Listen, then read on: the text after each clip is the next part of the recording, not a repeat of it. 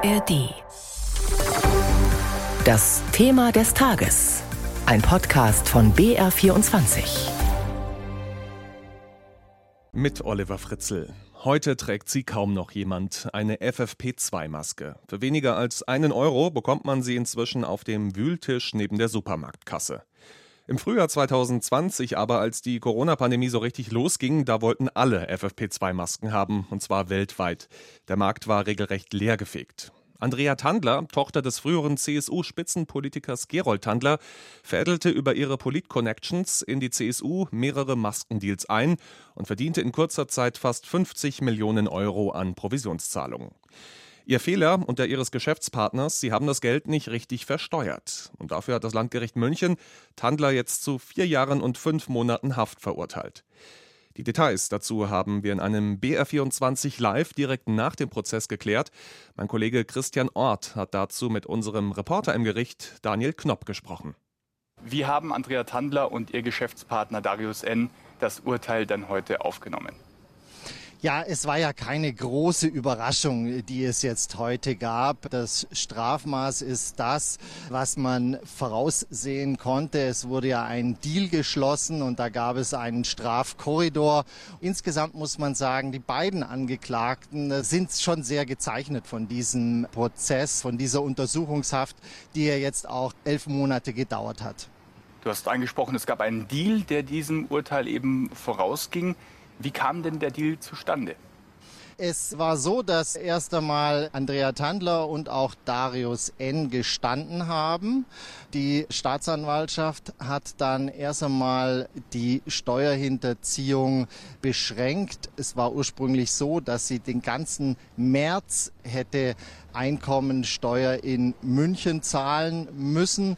Und das wurde jetzt auf den 27. März verkürzt. Das ist das mhm. eine. Das hat immerhin 5 Millionen ausgemacht. Und das andere war eben, dass die Schenkungssteuer, das waren 6,6 Millionen hinterzogene Steuer, die Schenkungssteuer wurde komplett aus dem Verfahren herausgenommen.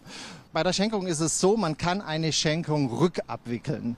Sie hat also damit gar nicht stattgefunden. Das war eine Schenkung über 12,5 Millionen Euro.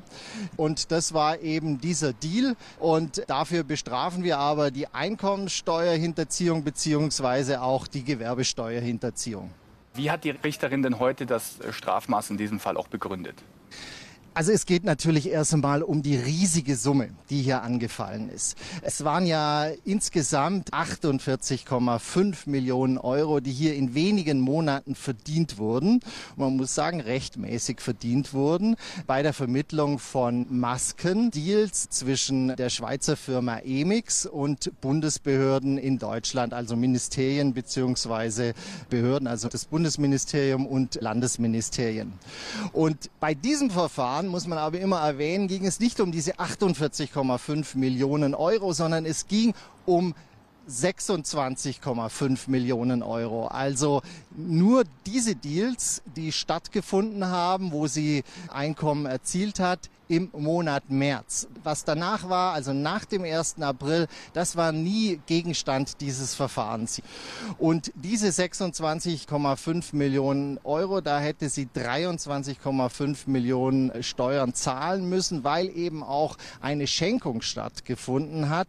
Und diese Schenkung hat man jetzt eben herausgenommen und Dadurch ist eben die Steuerhinterziehung wesentlich verkürzt worden, also nicht mal die Hälfte, es sind noch 11,5 Millionen Euro. Aber das Strafmaß ist trotzdem natürlich sehr, sehr hoch, weil es eine sehr große Summe war und weil Darius N. zum Beispiel auch vorbestraft gewesen ist, auch in einer Steuersache. Das ist auch nochmal etwas, was hier hinzugekommen ist sagt unser Gerichtsreporter Daniel Knopp. Direkt ins Gefängnis muss Andrea Tandler aber nicht. Wegen einer Erkrankung und starker Schmerzen darf sie sich erst in Freiheit auskurieren.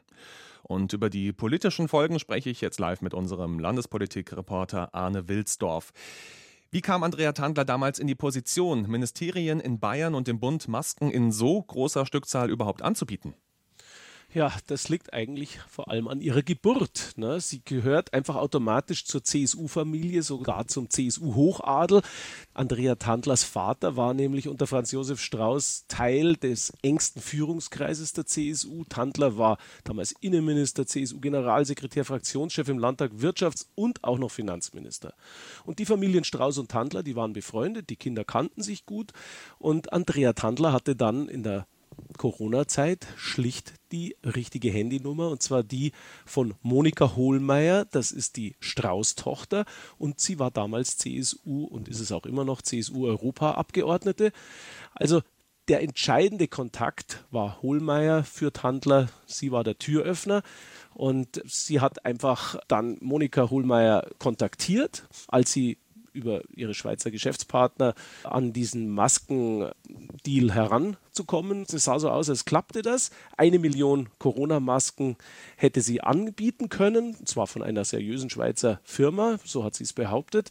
Am 3. März 2020 lief es dann zum Beispiel so, kurz vor Mittag hat die CSU-Gesundheitsministerin Melanie Hummel eine SMS von Monika Hohlmeier bekommen mit dem Tipp, da sind Masken zu kaufen. Und schon am selben Nachmittag hat dann die Corona-Taskforce in der Staatsregierung getagt und die hat dann diese extrem teuren Emix-Masken zum Stückpreis von insgesamt 11 Euro angekauft. Und wir haben es ja vorhin schon gehört, mhm. noch besser lief es für Andrea Tandler, als dann auch noch Monika Hohlmeier den Gesundheitsminister Jens Spahn oder den NRW-Gesundheitsminister angesprochen hat. Da konnte sie neue Geschäfte anbahnen und sie wusste sehr genau, wie ihr Name wirkt und hat sich auch gezielt CSU und CDU geführte Ministerien für ihre Anbahnungen herausgesucht. Mhm. Rechtlich, Arne, sind solche Provisionszahlungen ja nicht zu beanstanden. Aber was ist denn mit der moralischen Seite? Wie wurde das denn eingeschätzt und welche Folgen gab es daraus? Ja, also die, für die Opposition in Bayern war das klar, das ist CSU-Vetternwirtschaft und total zu verurteilen und vor allem, um sich eben in einer Krise zu bereichern, das hat auch in der CSU alle empört. Im Jahr 2021 war ein Riesenskandal. Parteichef Markus Söder hat dann die Transparenz- und Ethikregeln der CSU nachgeschärft und der Untersuchungsausschuss hat getagt und auch jeden Stein dort umgedreht und Georg Nüßlein, der war Bundestagsabgeordneter der CSU und hat auch Maskendeals verdient, die er eben auch an politische Institutionen herangetragen hat. Der hat seinen Job verloren, musste sein Mandat niederlegen und wurde aus der CSU geworfen und der bayerische Landtagsabgeordnete Alfred Sauter, auch wie Nüßlein aus Günzburg, der hat auch an Maskendeals verdient, über Liechtenstein auch fast zwei Millionen Euro. Aber die beiden haben kein Gerichtsverfahren äh, bekommen, sondern sie haben es schlauer angestellt, sind beides Anwälte, die haben sich nicht der Steuerhinterziehung schuldig gemacht. Ihre Geschäfte waren legal, weil sie außerhalb des Parlaments abgewickelt wurden. Und moralisch sind die beiden erledigt. Handler jetzt auch noch bestraft. Das wollte die CSU nicht dulden. Kurz zum Abschluss noch gefragt, was würdest du sagen, sind die richtigen Lehren aus diesem Skandal gezogen worden? Ja, im Landtag auf jeden Fall. Hier in Bayern wurde das Abgeordnetengesetz so verschärft, dass also Abgeordnete keine Geschäfte mehr mit Ministerien vermitteln dürfen und daran verdienen dürfen. Auch das Lobbyregister wurde eingeführt. Man muss also wirklich Kontakte mit Industrieverbänden oder Umweltverbänden als Abgeordneter jetzt melden und umgekehrt, da weiß man Bescheid. Die Sensibilität gegenüber Vetternwirtschaft ist also auf jeden Fall viel größer geworden und diese Transparenzregeln, die strengen, die sich auch die CSU gegeben hat, die ja alle paar Jahre so einen Skandal eigentlich hat, wenn die jetzt auch beachtet werden, dann ist für Bayern viel gewonnen. Infos und Einschätzungen von Arne Wilsdorf, unserem Reporter für Landespolitik waren das. Und das Thema des Tages, das gibt es auch in der ARD Audiothek.